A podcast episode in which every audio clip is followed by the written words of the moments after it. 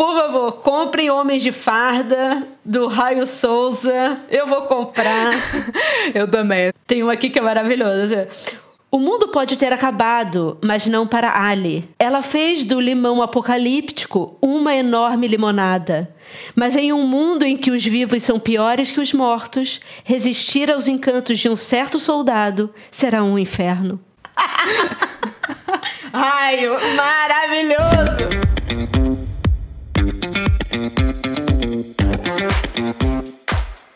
Esse é o High Low, o podcast sobre os altos e baixos da moda. O meu nome é Olivia Merquior e eu sou Isabel Junqueira.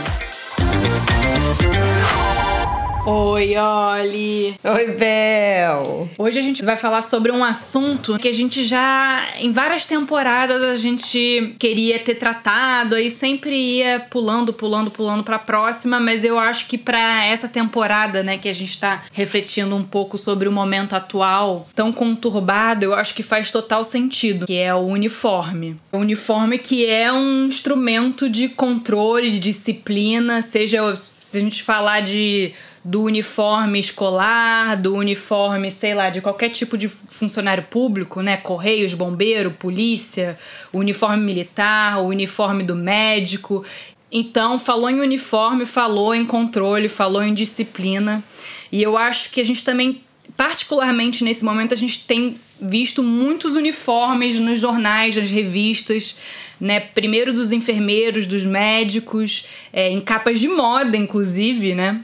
Na Marie Claire Espanha. É, eu é, na Vogue Portugal, na Vogue Portugal é. não foi médico, mas teve aquele beijo com, com a máscara cirúrgica, né? E agora com todas essas, essas, essas manifestações sociais é, nos Estados Unidos, no Brasil, a gente vê as forças de ordem atuando muitas vezes de maneira desnecessariamente violenta, né? E eu diria um terceiro uniforme que é a camisa verde e amarelo da seleção. E como ela foi apropriada, foi sequestrada, né? A Olivia sempre fala no sequestro da moda. Essa camisa amarelo ouro, a camisa canarinha, dos canarinho, né, que fala. É, canarinho, canarinho. Foi completamente sequestrada. Não é, não, eu não pensei que, que seria um episódio que eu gostaria de fazer Detesto a ideia do uniforme por tudo que a gente vai conversar hoje. Mas eu, ontem eu estava vendo na televisão, né, revendo as imagens não só do que está acontecendo nos Estados Unidos, da quebradeira instaurada que está acontecendo lá, e vendo todo mundo né, com aquele look vans, skatista e quebrando tudo, né? Todo mundo mascarado. Eu acho que se antes não podia o black bloc, né? Eles eram o pessoal ficava atrás falando que você não podia é. tampar o rosto, agora não tem mais o que fazer. É, é, agora, é, é, na verdade, você tem que tampar o rosto. Especialmente ontem à noite, vendo a imagem daquele, daquele policial com o joelho em cima do, do George Floyd. É. E o que faz a gente pensar muito sobre o que, que é esse uniforme, que é aquele homem fardado é, em defesa do Estado, com aquele joelho num homem de vestido de civil, né? Ou seja, aquela farda dá um poder é.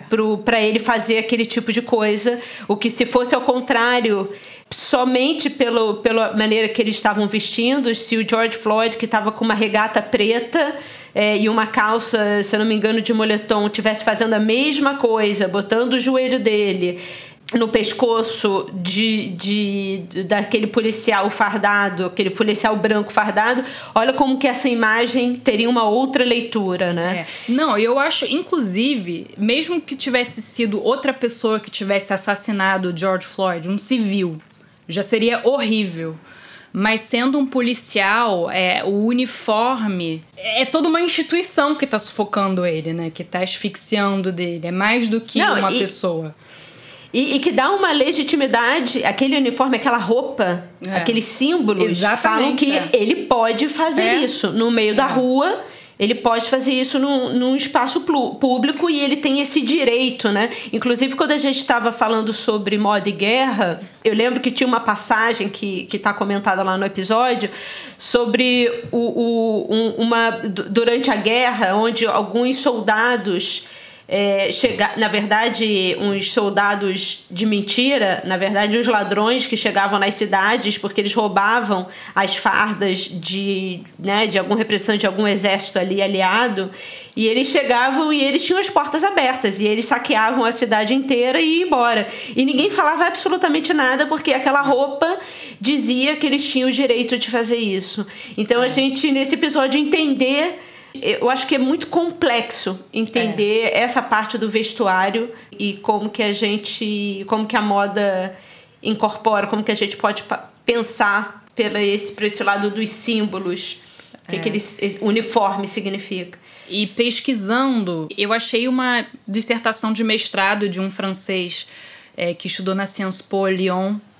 Eu vou botar na, nas referências, e, e é muito louco ler o texto dele e ao mesmo tempo eu tava na Globo News, que ficava alternando entre Estados Unidos, Avenida Paulista, Rio. E eu vou ler um trechinho aqui, uma frase que eu acho que diz muito.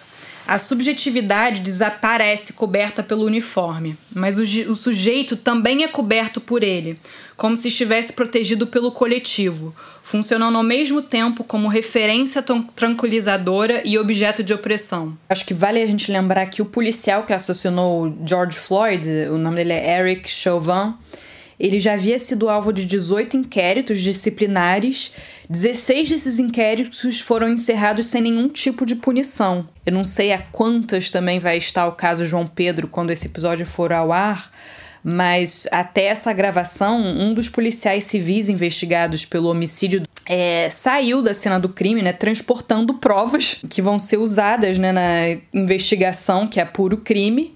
E quem está fazendo a perícia dessas provas, né, das granadas, a Core, que participou da operação no complexo do Salgueiro que matou João Pedro. O inquérito, obviamente, deveria ser conduzido por um órgão independente. É, isso me lembrou diretamente. Eu também fui, fui procurar alguns, né, alguns textos e tal, rapidamente, assim, quando você bota uniforme e o que que retorna, né, no meu Google. E uma das coisas que retornou foi um blog que chamado PM Informa, né? Polícia Militar Informa.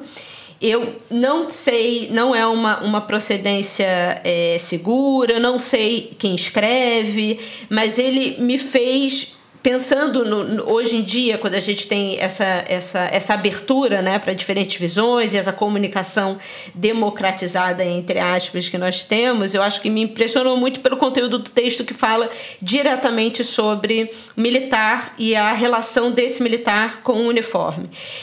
O, o, blog a gente vai deixar. Na, na, verdade, eu não vou deixar, porque eu, eu pensei em a gente é, não deixar, para a gente não divulgar muito é. e tal. Mas a, o título é o seguinte. É, PM informa: esse blog é voltado para divulgar matérias e informações relacionadas à Polícia Militar da Bahia e seus milicianos, totalmente parcial em defesa destes e a serviço do povo. E aí ele diz, é, é, um texto de 2014, tá? O uso do uniforme, sua simbologia e força. O uso do uniforme é tão antigo quanto os exércitos e sua existência tem um significado que não se alcança sem uma profunda reflexão acerca de sua simbologia e de sua força. Para alguns pode até parecer a mera indumentária que iguala, padroniza e ingessa. Para aqueles, entretanto, que envergam-no como se a alma cobrisse é eterno santuário pelo qual vale a pena arriscar a vida, doar-se a um ideal e um ofício. Inicialmente utilizado para o rápido reconhecimento daqueles com quem se combatia, permitindo assim um reagrupamento eficiente dos guerreiros durante os combates, o uniforme vem se consolidando ao longo da história como instrumento de padronização da tropa, garantidor da hierarquia e da disciplina que organiza as instituições militares. O uniforme é um símbolo que reflete o valor e a tradição daquelas instituições. É força que alavanca a autoestima do militar, representando a mística e o ideal daqueles que vivem e morrem para salvaguardar vidas.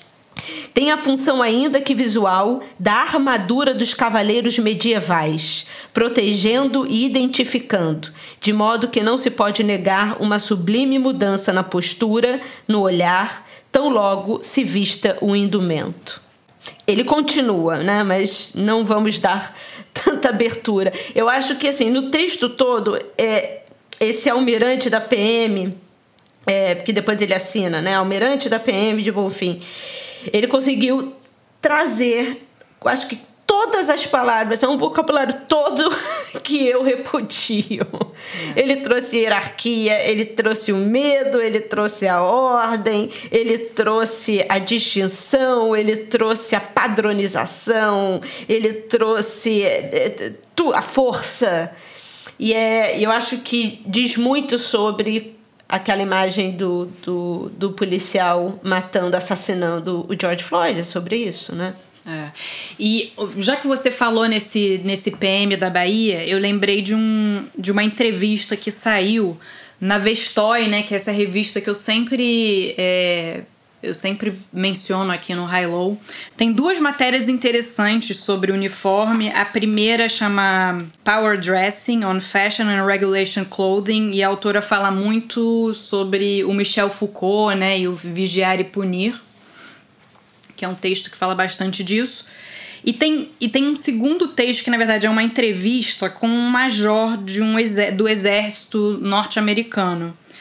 Vai falando, é um pouco, um pouco na linha que, do que você falou, mas tem uma parte que eu achei muito interessante que é na última pergunta. A entrevistadora pergunta o que, que é disempowering. Quando você Tirar tá, o poder. É, o que que tira o poder na hora de vestir? É, é, Desempoderando. Usando, é, o que que desempodera é, você quando ele tá fora do expediente, né? Então, quando ele não tá fardado, quando ele não tá usando uniforme ele fala que ele tem muita consciência da importância da roupa de civil dele. É, é muito importante ele estar tá sempre bem vestido e o exemplo dele é que ele, ele diz que ele está sempre vestindo camisa social. E ele relembra de um caso que aconteceu com, com jovens oficiais e cadetes que se vestiam de maneira bem formal fora do expediente, usando chinelo, camiseta, short, e que aí o general tirou o direito desses jovens de usarem essas roupas civis até eles aprend aprenderem a clean themselves up. Né? Literalmente quer dizer se limparem, mas acho que é no sentido de, de se arrumar e se vestir apropriadamente. E aí ele diz o seguinte, e aqui eu vou citá-lo. Se você faz parte do exército, você não deveria usar uma camiseta Ed Hardy. Você pode pensar que é cool e que tá na crista da onda. Mas se alguém perguntar o que você faz da vida e você responder que é um oficial, você não vai ter o mesmo respeito usando uma, a camiseta Ed Você está representando o governo americano e existe uma confiança entre nós e o povo americano. Nós só existimos por causa desta confiança. Você nunca está fora do expediente. Você nunca deixa de ser um oficial ou um soldado. Então, o uniforme está entranhado mesmo neles. Não, eles não, parecem não ter individualidade. É quase uma lavagem cerebral. Não, totalmente. E eu lembro que essa coisa do uniforme, eu me lembrei muito do, do colégio, quando eu tinha uniforme. E eu acho que até hoje é assim, como os adolescentes, nesse momento que você está se descobrindo, você, ao mesmo tempo que quer fazer parte, né, quer ser enturmado, você também quer quer ver como você se destaca, né? Você tem essa coisa de, de ir em alguns limites ali, que você está se perguntando até onde as coisas vão. E eu lembro que por exemplo, o meu uniforme era uma camisa cinza e um. E eu podia, a gente podia ir de jeans. Era jeans e camisa, uma camisa cinza de malha. E não tinha muita. Eu não lembro se tinha muita restrição de sapatos e tal, mas basicamente isso. E era um colégio protestante que eu, que eu ia. E a gente ia cortando a calça até ela ficar enfiada no rabo. Só pra ver. Assim, eu tô de jeans. É, né? E aí, é, é, né, todos os, os professores, os monitores ficavam lá xingando, chamava mãe e pai, porque a gente cortava a calça. E aí eu lembro quando eles falavam: não, então não pode short, só pode bermuda. É. E aí a gente pegava calça jeans e fazia uns rasgos, assim, bem na parte da bunda. Falando, ué, tô de calça. E outra coisa que a gente fazia muito era escrever, era, era grafitar, era rasurar a camiseta. Não só no, no final do ano, né? Porque tem muito é, disso, de é, pegar a camiseta, é. pedir para todo mundo escrever é. e tal, clássico. Mas a gente ficava meio que. Tinha muito amigo grafiteiro no colégio e eles ficavam grafitando a camiseta e aí não era uma coisa que podia ser rasurada. É. Só que é, é, era, era o tempo inteiro essa coisa do controle, né? De falar, não, você tem que usar essa camisa, tem que ser assim, essa calça. E aí a nossa função ali no colégio era falar, tudo bem, mas até é. que ponto uma calça deixa de ser uma calça? É, né? E é, até que é. ponto. Você não falou nada de rasgo, ou não, você não falou nada de escrever na camiseta. É, você não falou nada de cortar a gola. A gente cortava a gola, cortava a manga, fazia cropped. E as mães ficavam enlouquecidas, né? Porque o colégio depois não deixava. Mas é, me lembrou muito eu, dessa situação eu, de colégio. É, eu, eu, eu fui uma agostiniana recoleta né? Colégio católico. e assim, eles nem deixavam você entrar se você fizesse alguma coisa desse tipo. Era bermuda, calça. E eu lembro, assim, principalmente nos, nos anos do colegial, né? Aqueles três, três últimos anos, como é. Você sofre de botar aquela roupa, né? E eu lembro, do, assim, né? Primeiro dia da, na faculdade a felicidade, né, de poder botar uma roupa, de ser você. Ai, liberdade. É, tem, né? eu tinha isso. Assim, o, o, o segundo ano, é. a, gente, a gente. Eu acho que era até a oitava série que a gente precisava ter uniforme. Eu acho que no primeiro ano já não precisava ter uniforme se eu não me engano. E aí era assim, né? Somos adultos, Nossa. agora não precisamos mais ter uniforme, mas os anarquistas, de novo, puxando, mas eles falam isso muito sobre essa doutrinação da infância. É. Né, de, de você. Como, como que você tem que lidar com as situações de poder, né? Como você é. tem que baixar a cabeça e como você tem que se não individualizar, como você precisa ter essa disciplina ex exagerada, né? Eu não cheguei a fazer essa pesquisa, mas a gente pode pensar e de repente na live a gente desenvolve isso. Mas no Brasil tem um uniforme nas escolas, mas por exemplo nos Estados Unidos não. Na França, não. Não sei porquê, né? Ah, isso é, isso é interessante pensar. Né?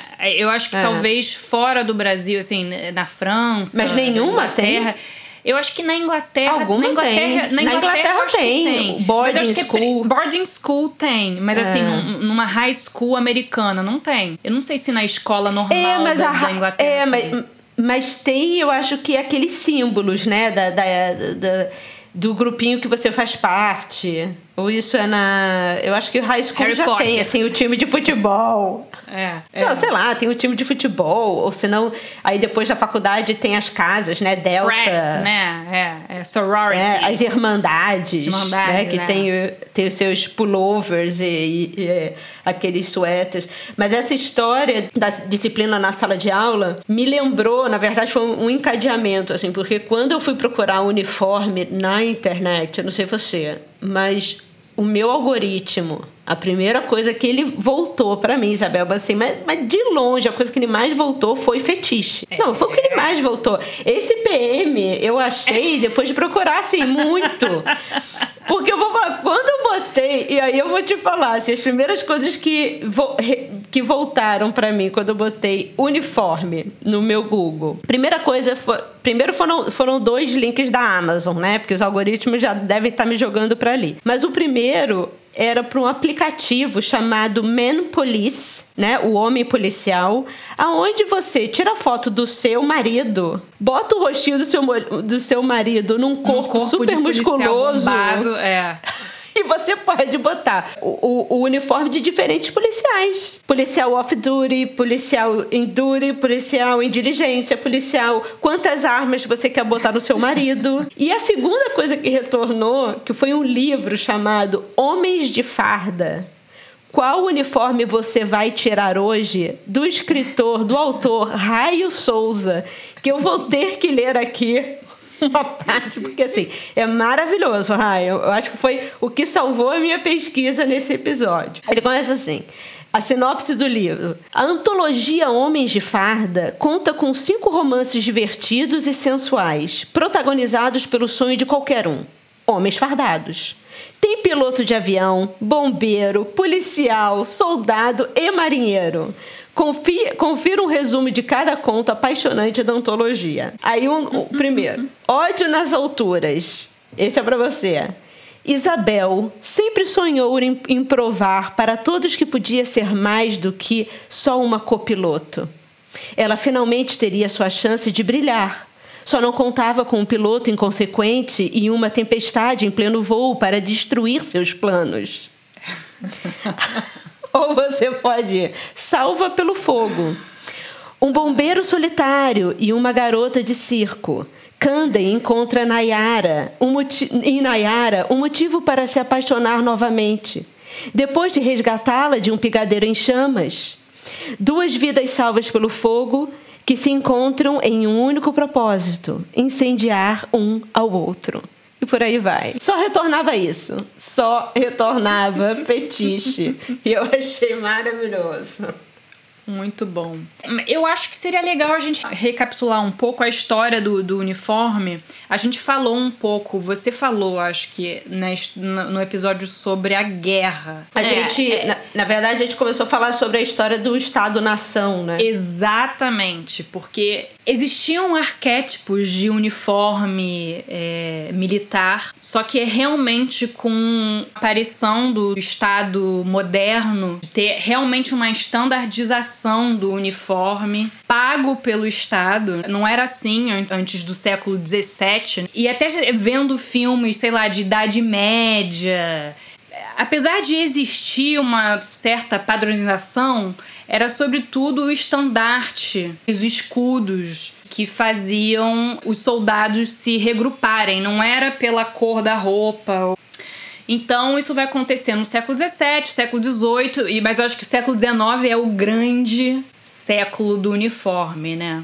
É, eu acho que a principal diferença é que, obviamente, que quando a gente pensa na, é, é, na era medieval, ou quando, quando a gente começa a, a, a estruturar esses pré-estados, né, ou, ou essas esses grupos de pessoas que estão ali e que, e que têm símbolos que as uniformizam, entre aspas, né, para elas se entenderem como grupo. Eu acho que a principal diferença que acontece com a Revolução Industrial, e aí a gente já está no século XVIII, é porque a revolução ela principal é, a revolução ela muda o aspecto dominante agrário e artesanal para um, um, um, momento, um ambiente comercial e industrial. Então, eu acho que antes, por mais que houvesse um símbolo que, que as pessoas reconheci, reconhecessem como grupo, né, ou como, como grupamento é, numa guerra, tudo era feito muito artesanalmente. Então a padronização é muito mais di di difícil é. porque você tem um artesão por trás, você tem é manualmente fazendo as coisas, né? É, com a entrada da máquina e com a linha de série, né, a produção serial é. é quando essa ideia de uniformização é quando eu realmente acho que ela se impõe uhum. da maneira que de, faz, de fazer isso que assim é, todos devem se vestir de uma maneira não ostentar, inclusive, o seu, a habilidade do seu melhor artesão. E você se iguala. É. Essa coisa do, de, de você fazer parte de uma nação e você é um indivíduo coletivo. Na verdade, mais, você, você é um coletivo, né? Você, a sua individualidade, se você pensar muito nela, ela pode ir contra um espírito maior coletivo que vai fazer com que essa nação se, é, se destaque, né? E essa necessidade que esse Estado-nação tem de, de falar, como a gente falou no outro, diferente dos impérios, que você tinha diversas características culturais dentro de um mesmo império, inclusive a gente falou né, que é, nem todos os o, todo mundo dentro de um império ali que, é, que se pensava como França falava inclusive a mesma língua, né, francês. É. é.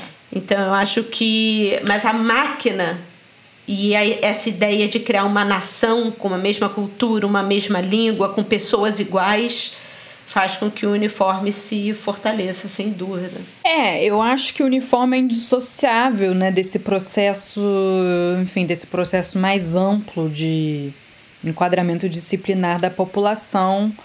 É com o Estado moderno que a vida vai se burocratizando, né? Então, coisas do tipo serviço militar obrigatório, escola obrigatória para todas as crianças, impostos, tudo isso vai é, surgindo. Não tem como falar né, no controle de, do corpo dessa população, não falar no, no corte. No início, os uniformes eram super desconfortáveis, né? E criavam um corpo viril, imponente, desconfortável. E é, e é mais no século XX, né, que o uniforme vai levando em conta mais aspectos práticos. É, eu tenho um ponto aqui que é que eu achei uma matéria muito interessante da BBC falando sobre o Mao Tse Tung e como ele impõe uma alfaiataria muito longe do, dos ocidentais, né, para falar da importância da sua cultura numa época do comunismo muito forte. É, tanto tanto a União Soviética também instituiu uniformes né, para acabar com a individualidade, assim como a China comunista também. Porque essa ideia né, de, de somos todos iguais, então nos vestimos todos iguais e toda essa coisa da, da, da diferenciação do indivíduo faz com que a sociedade seja desigual. E eles tentam acabar com isso, não conseguem, né?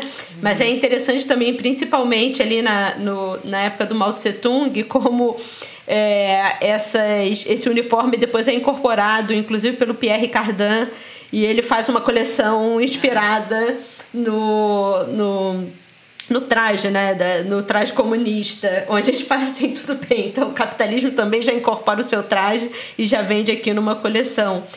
Mas essa matéria ela fala como, como roupa símbolo do comunismo chinês encantou, encantou o mundo da moda. É uma matéria de. A gente vai deixar nas referências de 2015. E ela começa falando o seguinte. Em 1 de outubro de 49, Mao Tse Tung apareceu triunfante na Praça da Paz Celestial em Pequim para proclamar a República Popular da China. Para a ocasião, que viria transformar a vida de milhões de pessoas, o grande líder usou uma túnica folgada, abotoada até a gola de colarinho alto.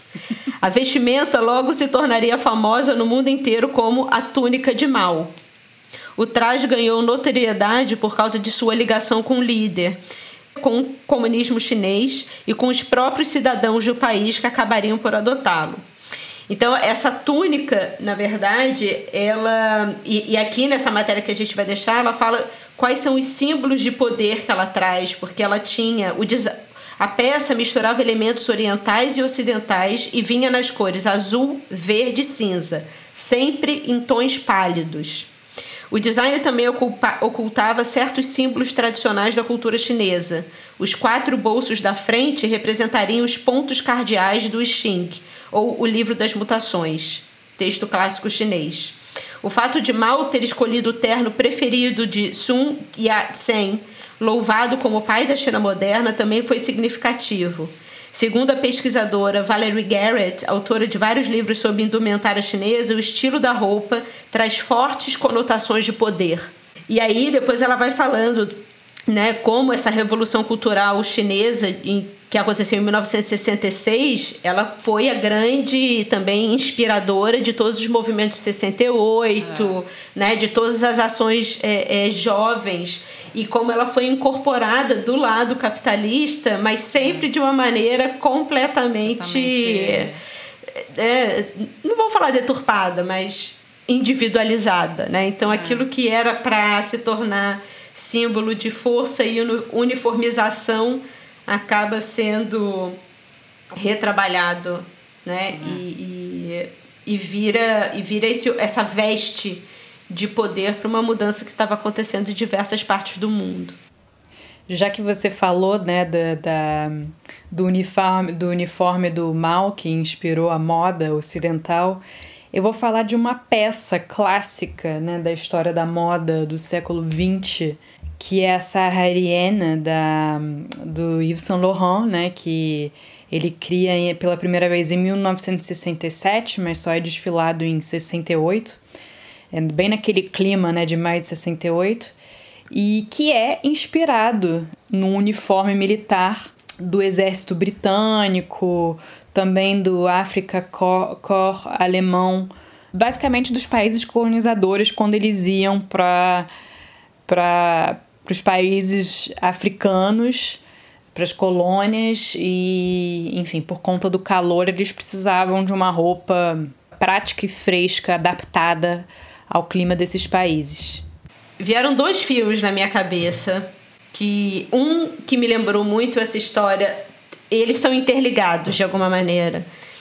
Uma é a história do, da, da disciplina na infância, né, da, do colégio, e, e essa ideia da, do uniforme sendo esse lugar da ordem, do respeito e da, da sociedade que dá certo e o lugar da individualidade, da roupa de festa, no caso dos cabarés, esse lugar da degradação. O filme primeiro que me veio à cabeça foi O Anjo Azul, de 1930, né, que é um clássico do expressionismo é. alemão. Assim, eu lembro que eu vi lá na PUC. É. Quando a gente estava, ele, ele foi um filme que me impressionou muito, porque o início do filme é isso. É, é, o diretor chama Joseph von Sternberg, né? E ele é um dos primeiros filmes falados do mundo. E ele é um filme preto e branco, 1930, e é a história de um professor, se eu não me engano, de literatura. E ele é muito é, é duro, né? E ele dá aula para os garotos, e, é interessante para a gente pensar o uniforme, porque logo no início os garotos estão ali, meio zoando, assim, no, no início da, da aula, conversando. E aí o professor entra, ele já bate alguma coisa e todo mundo corre, assim, com medo dele, né? Todos os meninos uniformizados, naquelas carteiras, né? Também organizadinhas em, em regimento militar, né? Porque colégio é assim, é uma carteira atrás da outra, para você estar tá, é, é, como se estivesse num. Né, organizado militarmente. E aí o professor abre ali e começa a falar e começa a, a, a perguntar coisas. E aí os meninos estão ali que eles estão vendo uma foto, que é a foto da Lola Lola, que é uma mulher de cabaré, uma cantora de cabaré, uma performer, que é a Marlene Dietrich. Eu, se eu não me engano, esse é o primeiro filme dela. E, e ela tem essa história interessante porque ela era de um cabaré, ela era performance de cabaré. Hum. E eu acho quando o diretor encontrou, depois eu, eu tenho que pensar, eu tenho que confirmar se essa história é exatamente assim, mas algum fundo de verdade ela tem porque ela ficou na minha memória. E ele, ele pegou a Marlene Dietrich e ela é, foi interpretar algo parecido com o que ela fazia, né? E aí o professor vai olhar a foto dos meninos e ele vê a Lola Lola e ele fica muito incomodado porque os meninos estão muito apaixonados por ela e só falam dela. E ele dá um sermão nos meninos falando como aquilo é degradante. É como aquela vida do cabaré é degradante. E ele vai atrás da Lola Lola falar para Lola deixar os meninos em paz. E aí o que acontece é aquele homem todo sisudo entrando no cabaré e se apaixona perdidamente pela Lola Lola.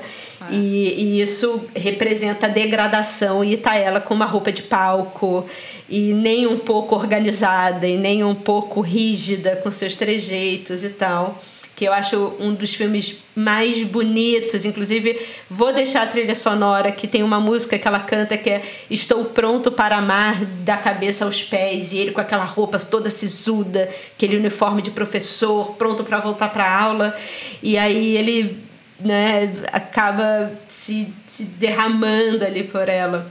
Isso me lembrou né, um outro filme que eu acho que faz alusão, inclusive, a esse momento que ela canta para ele, que é O Porteiro da Noite.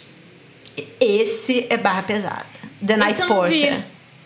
Eu acho que eu não a, vi esse filme. Eu acho, não, eu acho que você viu. The Night Porter. Da, que é, eu acho que eu não sei se é o primeiro, mas talvez um dos primeiros filmes da Charlotte Rampling, que fez Melancolia também, a sim, gente estava falando lá. Então, a Charlotte Rampling, um dos primeiros filmes que ela faz. A história é o seguinte: é o Porteiro da Noite é um ex-oficial da SS, né, da, é, do, do, do, grupo dos, dos fascistas do Hitler, e ele se fingia de médico para entrar nos campos de concentração e ele abusava, torturava e abusava de uma menina muito novinha que estava ali presa no campo de concentração. E, inclusive, tem várias imagens que é ele. O figurino é lindo desse filme. Uhum. É, e ele vestindo fortemente, assim, com, aquelas, com aqueles sobretudos pretos, com todas as suásticas de tudo quanto é canto, o SS na gola, e, e várias vezes ela pelada, e ele forçava ela a dançar para ele pelada.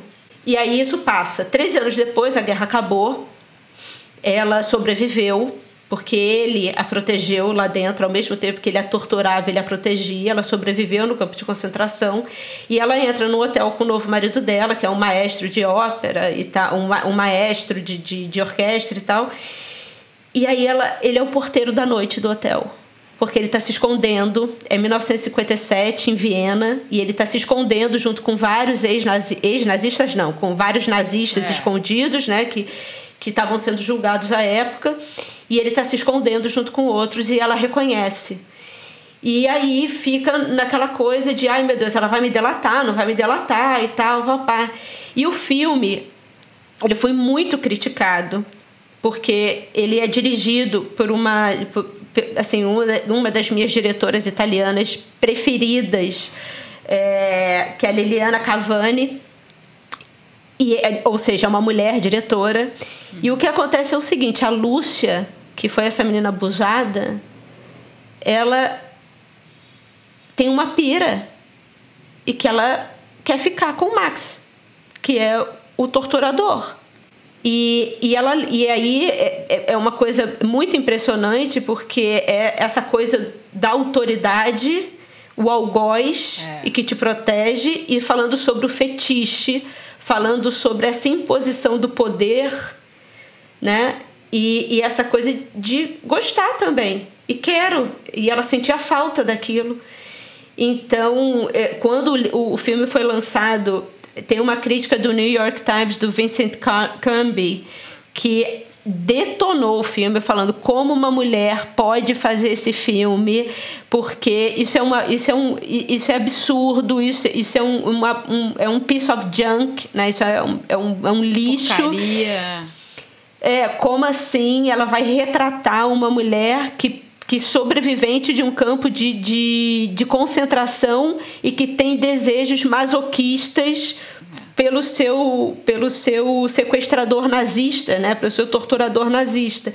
Mas tem um uma parte, uma cena específica, que é a coisa mais incrível do mundo, que fala muito sobre o uniforme, que é ela lembrando no campo de concentração, numa alusão a Marlene Dietrich no Anjo Azul, mas também a Salomé no Novo Testamento, que ela está dançando com um cap nazista sem camisa, com o peito de fora, com as calças do uniforme nazistas, com o, o é, suspensório, uhum. descalça e fazendo uma, uma, uma dança extremamente sensual, estilo Salomé, e todos os homens nazistas vestidos com seus uniformes inteiros de cap, sobretudo, e ela vai dançando e eles com umas máscaras e ela dançando e aí no final ela para pro, pro torturador e o torturador abre uma caixa e assim como Salomé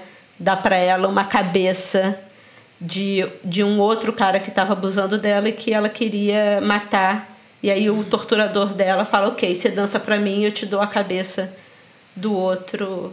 É, é, mas assim, ela dançando com partes do, do uniforme e aqueles nazistas em volta. Bem, aí, mas no final é isso, ela quando ela vê o cara, ao invés de delatá-lo, ela vai pro quarto e transa com ele. E ele mete a porrada nela. É pesado, galera, é pesado, mas é um dos filmes mais bonitos e mais que falam sobre essa complexidade, né? Essa história do uniforme, do poder, é, é, essa história. É, vide de, a procura no Google e o tanto de fetiche com um uniforme, né? Gente, vai, vai entrar em casa de fetiche em, em, em, o que que tem de fantasia? É policial, né? Ou é, ou, ou é doméstica, que também tem isso muito, né? Que também em posição de poder sobre aquele uniforme. Ou tem enfermeira, porque assim, tem essa coisa de, né, de quem vai te cuidar também em posição de poder. Bem complicado. Né? Essa, a nossa relação com o poder. Eu acho que o que o Night Porter fala é que não adianta a gente ficar dizendo ai que absurdo, nós temos que acabar com, com, a, com os fascismos, todo mundo é antifascista. Mas qual é a nossa real relação com o poder, né? Poder. Com aquele que a gente quer que tome conta da gente. É, é muito fácil a gente deixar que a família se impõe o poder diante da gente, porque né, mais fácil que, né, que, que, que alguém pague a conta pra gente. É muito fácil a gente entrar numa igreja e entender que tem uma salvação, né? Então, se, desculpa, assim, mas né, tem um Deus que ora pela gente. É, é, é sempre um presidente a quem responsabilizar. Aquele lance da servidão voluntária, né? É. E os fetiches estão nessa. Entra na loja de fetiche, é só policial. Né? Você quer ser, né? A galera tá sendo homens e mulheres, querendo ser comidos pelo, pelo poder. Aí você não tem nem que ficar pra cima, é só abrir as pernas. Corte seco para falar sobre a camisa da seleção, a camisa, a camisa canarinho.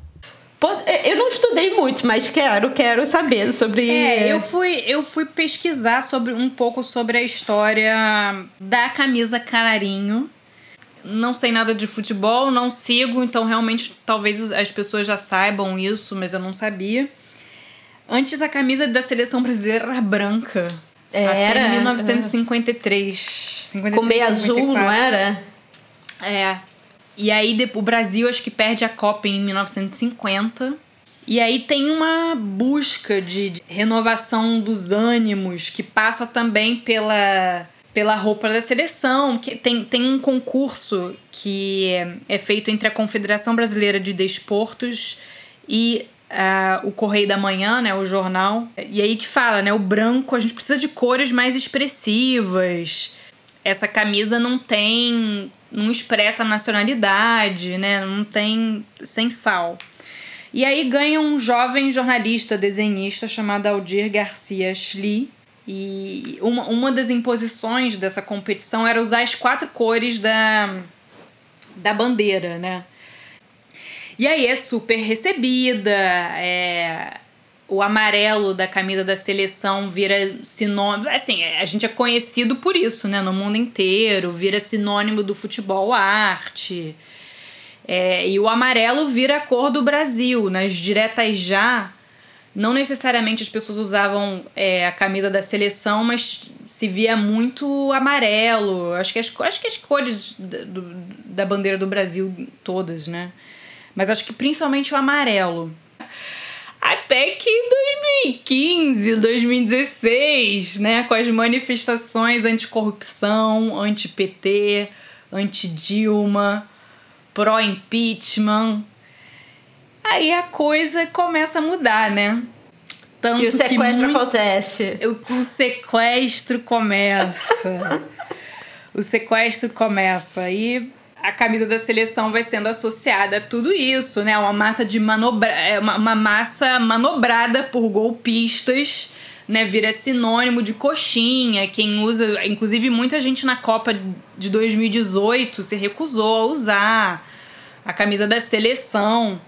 Quando o Bolsonaro encarna tudo isso, né? Tudo o antipetismo, a anticorrupção para uma, uma parcela da população e ele ganha é, ele é eleito presidente, dia após dia a camiseta vai sendo cada vez mais associada à extrema direita e agora não há dúvidas ao fascismo. É, eu, eu, eu acho que assim, essa coisa do uniforme ela sempre tem a ver com, com nacionalismo, esse, com grupo é. e esse nacionalismo exacerbado. Então, assim, nesse caso, ela foi surrupiada. É, ela tem a ver com poder, sempre. É. Né? Quando você pensa em nação, é aí que, por exemplo, o Trump é, Make America Great Again, né? É, é assim que o Bolsonaro também é, ele trabalha. É, falar... e até. E, e até, é, por exemplo, aqui a Marine Le Pen, né, que é do Front National, que é o partido de extrema direita, tem essa tem esse fetiche também com a bandeira francesa, apesar de não ter conotação agora tão forte quanto a brasileira. É, mas é assim, às vezes eu e o Simão, a gente andando na rua, a gente vê assim nas varandas pessoas que deixam a, a bandeira francesa, é, eu acho meio estranho, mas enfim. É, mas eu acho que isso é o que a gente falou lá na guerra, né? É um momento onde você tira as individualidades e você massifica um pensamento é, so, e, e você tenta fortalecer as pessoas não pela, pelas vias próprias. E é essa coisa é. que eu é. falei, que eu estava falando antes da vitimização, que eu acho, né? A vitimização no sentido do, do que o Laboeti fala, da servidão voluntária. É. Então, no, Meu partido então é o Brasil! Quer... É, porque aí você fala, não, estou com muitos. E aí é aquela história da galera que sai para dar porrada, né? É, em grupinho. Né? Porque você não vai sozinho, porque numa hora que você está sozinho, você está mais ameaçado. Então você junta um grupo de pessoas para elas irem é, para agredir alguém, né? É, e eu acho que essa coisa da nação ela é muito complicada porque nenhuma nação ela é feita de pessoas boas e ponto, né? É, é o que a gente estava falando, por isso que eu acho tão bonita a complexidade do Night Porter. Porque a nossa relação com o poder, a nossa relação individual com o que nos dá prazer é, é diferente aí. Né? E aí, como você condena a mulher que estava sendo torturada e ainda assim continua apaixonada pelo, pelo torturador? Né? É, e ao mesmo tempo, eu acho que quando e isso não é eu acho importante a gente trazer que isso não é uma esse tipo de uniformização ela não é apenas um atrativo ou uma, um recurso de direita né? Mas assim como a gente estava falando antes, uma, né, todos os partidos comunistas de extrema esquerda, com todas as suas atrocidades, porque é, tanto a União Soviética como o, o partido. Bem, o populismo não é só de direita. É, né? exatamente. O populismo não é só de direita. E, e são estratégias para você falar: não, olha, você se anula em prol de um bem maior. Mas isso tem sido a retórica de todas todos os movimentos que querem estabelecer poder sobre os outros, né? É a mesma coisa que o sequestro dos rituais da igreja ah, ou, ou, da igreja, né? Então assim, não tenha seus prazeres, seus prazeres carnais, você não vai para o céu, você tem que pensar no todo, né? Você não pode se, se sobressair é, você tem que se você, você não pode querer aparecer mais que os outros. Então, assim, a sua ambição precisa ser uma ambição para dar para algo maior sempre tem alguém ali recebendo esse algo maior. Né?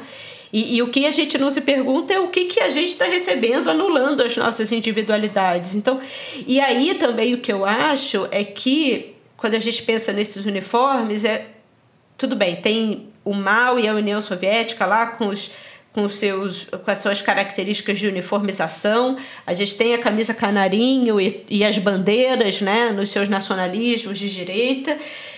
Só que assim, quando a gente pensa o capitalismo em si, quando a gente pensa é, é, essas grandes empresas, a uniformização que você tem também de, por exemplo, do, dos sneakers e dos tênis Nike, a marca Nike, né? O que, que significa você fazer parte daquele grupo? Isso também é uma defesa, né?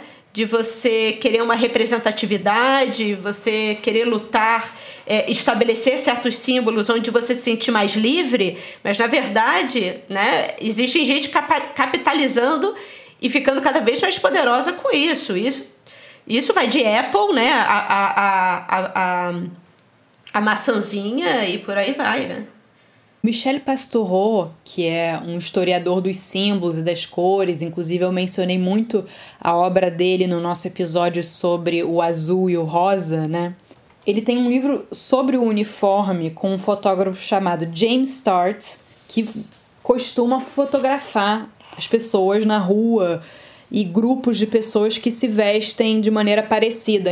E aí na introdução ele fala um pouco, né? Ele, recapitula um pouco de como o uniforme passa de adjetivo a substantivo no século XVII e depois passa a designar qualquer roupa regular usada dentro de um grupo institucional ou social que pode ser obrigatório ou não, é, pode ser adotado livremente e até inconscientemente como uma maneira de você proclamar adesão a um conjunto, a um partido, a uma equipe, a um movimento, a uma ideia. E aí ele fala uma coisa é, interessante. Ele fala que, de maneira geral, até o meio do século XX, nas sociedades ocidentais, toda roupa constitui mais ou menos uma forma de uniforme, não, não tem grandes variações, né? A norma, o bom gosto, a, a civilidade fazem que no cotidiano as pessoas não busquem mostrar originalidade, não busquem é, ser diferente do outro, se valorizar. Ele fala né, que as roupas uniforme constituem a regra geral e por isso o olho nota sobretudo que escapa dessa uniformidade, né? o que é singular, o que é extravagante, o que é inabitual. Só que isso nos últimos anos, nas últimas décadas, mudou. Né? Alguém com a aparência extravagante não choca mais ou não choca tanto. E aí ele fala que o, o, anticonfor, o anticonformismo de outrora é o conformismo de hoje não sei se eu, se eu é, concordo completamente, mas é verdade que hoje em dia os uniformes, os uniformes mais antiquados, não sei quando a gente vê um padre na rua ou uma freira, isso chama muito mais atenção, eu acho. Tem essa aura de exótico, de excêntrico. E ao mesmo tempo tem essa, essa captura da diferença também, né? Que é, é bom pro, pro, pro capitalismo ele instituir no vestuário essa ideia do seja diferente, seja diferente, faça isso, faça aquilo, né? Seja você mesmo. O negócio que o seja você mesmo é a partir do consumo de alguma coisa, né? Ou a partir do consumo de certas marcas, ou a partir do consumo de certos slogans, ou, ou a partir do consumo de certos discursos. É, e vou falar do Instagram de novo. Aí, pronto. Já tava demorando. Já tava esperando o é momento é no Instagram. Acho, o meu, é, de novo, o problema não é o Instagram, o problema é o que acontece ali dentro. O problema não é o, o o, o device, não é o aplicativo em si. O problema é como a gente se, se relaciona com ele, entendeu? Então, essa, essa grande indignação, que é isso, né? Assim, é, vamos dizer para o Instagram quem está a favor ou quem está contra. Vamos recolher esses dados para saber se a gente deve investir no Trump ou não, porque para ver se sabe, vamos entender no mundo se a galera tá mais para direita ou mais para esquerda e, e, a gente vai gerando esses dados. Então, e esses discursos também de vamos fazer parte, basta, é, basta consumindo certas coisas, né? Basta assistindo certas coisas. Esse é, é o complicador né? Quando a gente vai pensar no uniforme. Porque quando eu falo sempre da história do Instagram, é a uniformização dos discursos. É. é o problema é. é a uniformização. Ou o problema é a normalização das coisas. Porque é como você tivesse que normalizar para você conseguir lidar com o diferente. Então, assim, você não pode deixar a margem, você não pode deixar de uma maneira que você não categorize, você não entende, entenda plenamente e que aquilo não vire um produto. Se aquilo não vira um produto, se aquilo não estimula o consumo, se aquilo não estimula é, é, os, os, o engajamento nas redes sociais, aí aquilo não é, não é entendível. Então, ele não. E, e a diferença, a diferença, as vontades próprias seja não fazer parte disso, aí elas não conseguem ser incorporadas nunca. Por isso que essa questão da representatividade, eu sei que isso é muito complicado, é representatividade dentro de que sistema?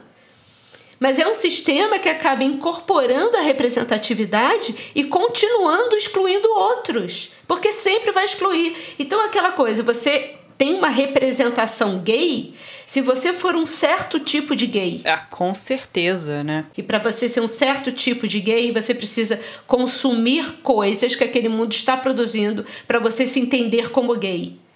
E para você se validar como gay, ou mulher, ou negro, ou latino. Então, se você foge a esse uniforme de latino, se você foge a esse uniforme do que é entendível dentro da sociedade, esse uniforme negro, ou o que, é esse uniforme gay, se você é algo que você não consegue entender, e daí mais uma vez essa beleza do Night Porter, porque é aquilo que escapa à compreensão do sistema. E aquilo ali não pode acontecer. O, isso, isso é o não uniforme. E, e isso é loucura também quando as pessoas ficam falando sobre a violência que está acontecendo. É, eu fico, eu fico é, diante, né? Porque o que a gente está vendo é a galera dando pedra em pessoas fardadas, defendendo o Estado, né? Aí você pensa, aí eu fico pensando, ah, ah, mas a violência não é o caminho. Eu fico pensando, esse Estado ele só se colocou aí por via da violência. Não, é mais de uma, de uma hipocrisia, né? Então, assim, a, a cultura que vigora, que no nosso caso, em termos de colonização, é europeia branca, é porque são os mais violentos. Acabou. Os Estados Unidos, eles são a nação que explode uma bomba nuclear. É a nação que mais envia soldado e que mais investe em aparatos militares e que mais se arma. Então, como não vai ser violento? O uniforme dessas pessoas está legitimando a atuação delas. E aí você vai conversar como? Quem está no poder é o mais violento. Vai me desculpar. Eu, assim, eu queria, eu, eu já tentei pensar de outra maneira. Cultura branca é mais violenta e é por isso que está no poder.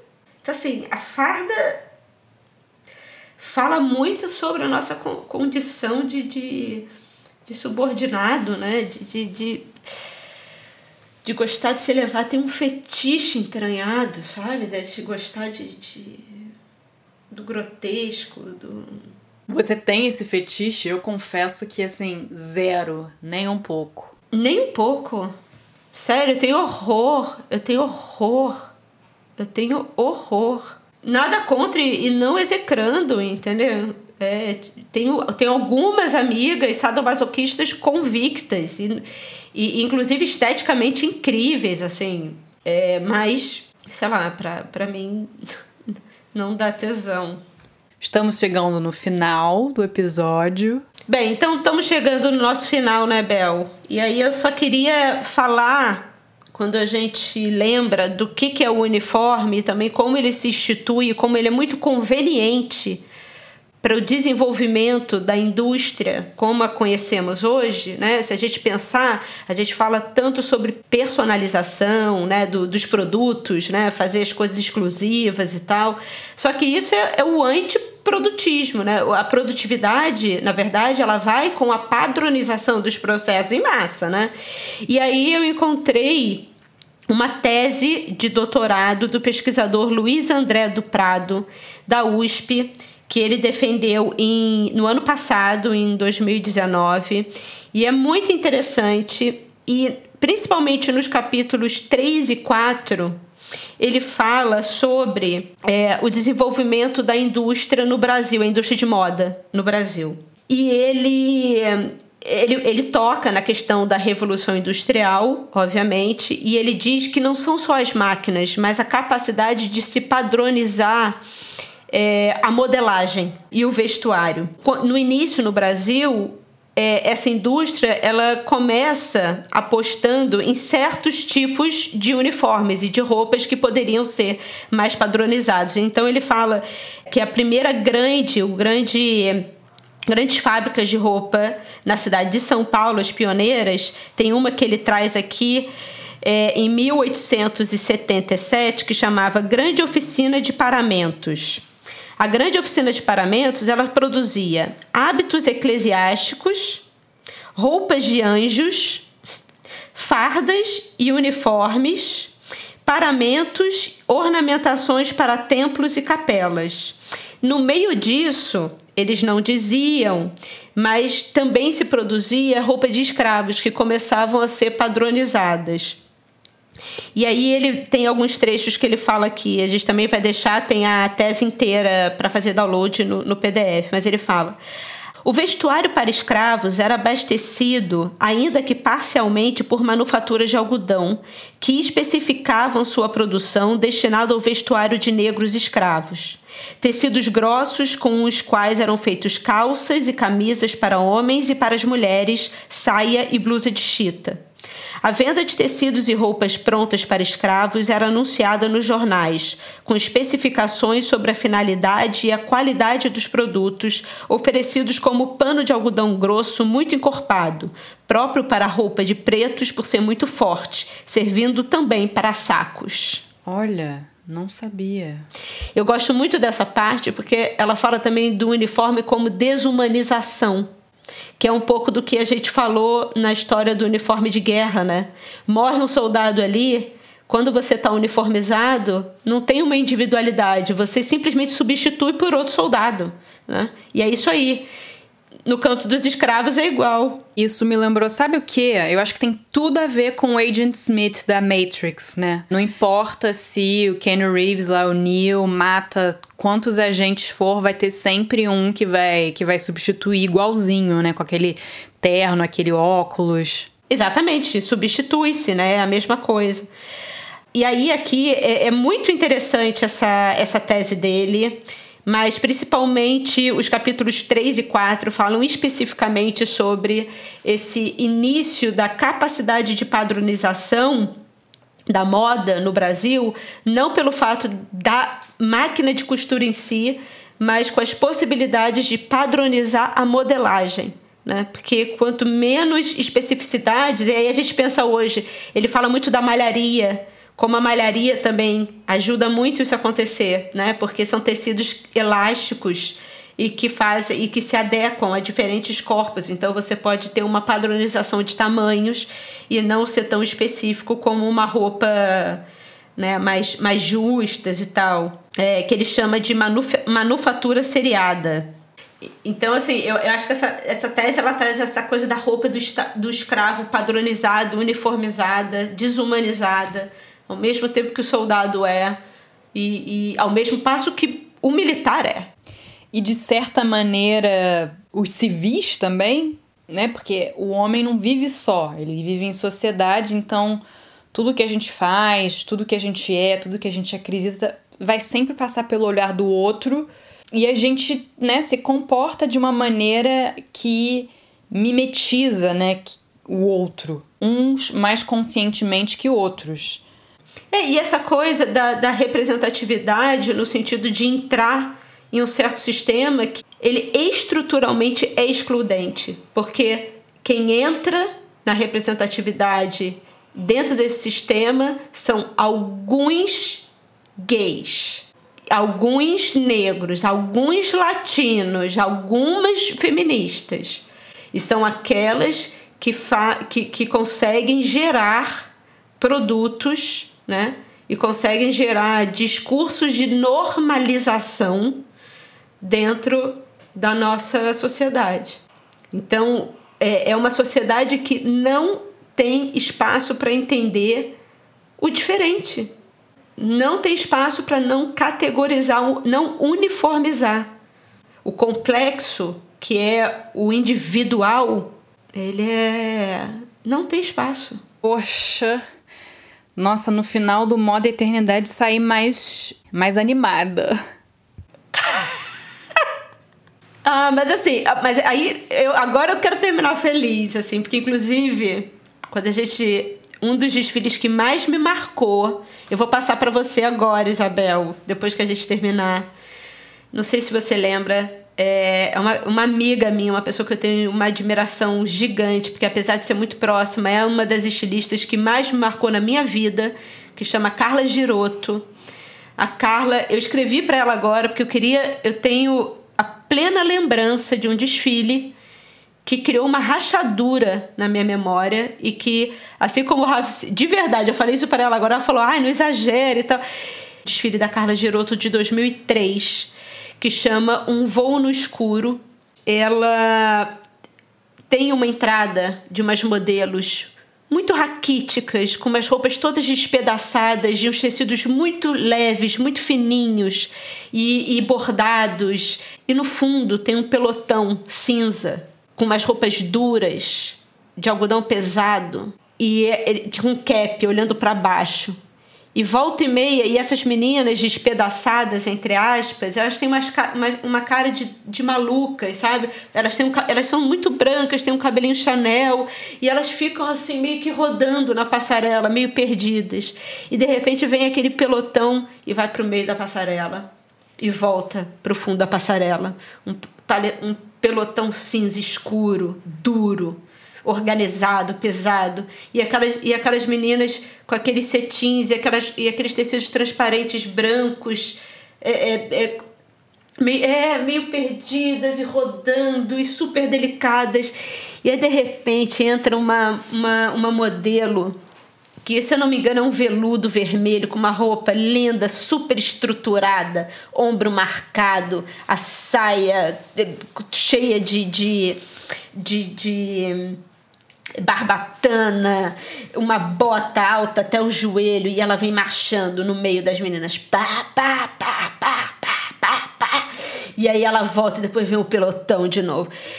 Gente, olha só, esse esse desfile eu acho que é, é aquilo que a mulher lá do Bororo falou. A gente pode ter falado quanto for nesse, sobre uniforme nesse podcast, mas para mim, só vendo esse desfile da Carla, a gente já entende tudo sobre o que, que é um uniforme, sabe? Te vai deixar nas referências, porque é uma das coisas mais bonitas que eu já vi. De verdade. Não estou exagerando, Carla. Uau! Nossa, só pela descrição que você fez, incrível. E ele resume todo o assunto, é só ver. Tá, então ó, terminamos felizes com Carla Giroto, Isabel. Queremos saber qual é o fetiche de uniforme de vocês. Contem pra gente no nosso Instagram, High Podcast. É isso que a gente quer. Por favor, comprem Homens de Farda do Raio Souza. Eu vou comprar. eu também. Assim que a gente parar essa gravação, terminar essa gravação, já vou Tem comprar. Tem uma aqui que é maravilhosa. O lado bom do inferno. O mundo pode ter acabado, mas não para Ali. Ela fez do limão apocalíptico uma enorme limonada. Mas em um mundo em que os vivos são piores que os mortos, resistir aos encantos de um certo soldado será um inferno. Raio, maravilhoso! Raio. Ah, então, é né? então, com esta última citação inspiradora, a gente deixa os nossos queridos ouvintes todas as referências, inclusive esta, uh, no nosso site highlowpodcast.com. Então é isso, olhe. Até daqui a duas semanas. Então tá. Durma, durma com os, com os fardados, Isabel. Ah, não. Afaste de mim esse cálice. Beijo, olhe. Beijo, Bel.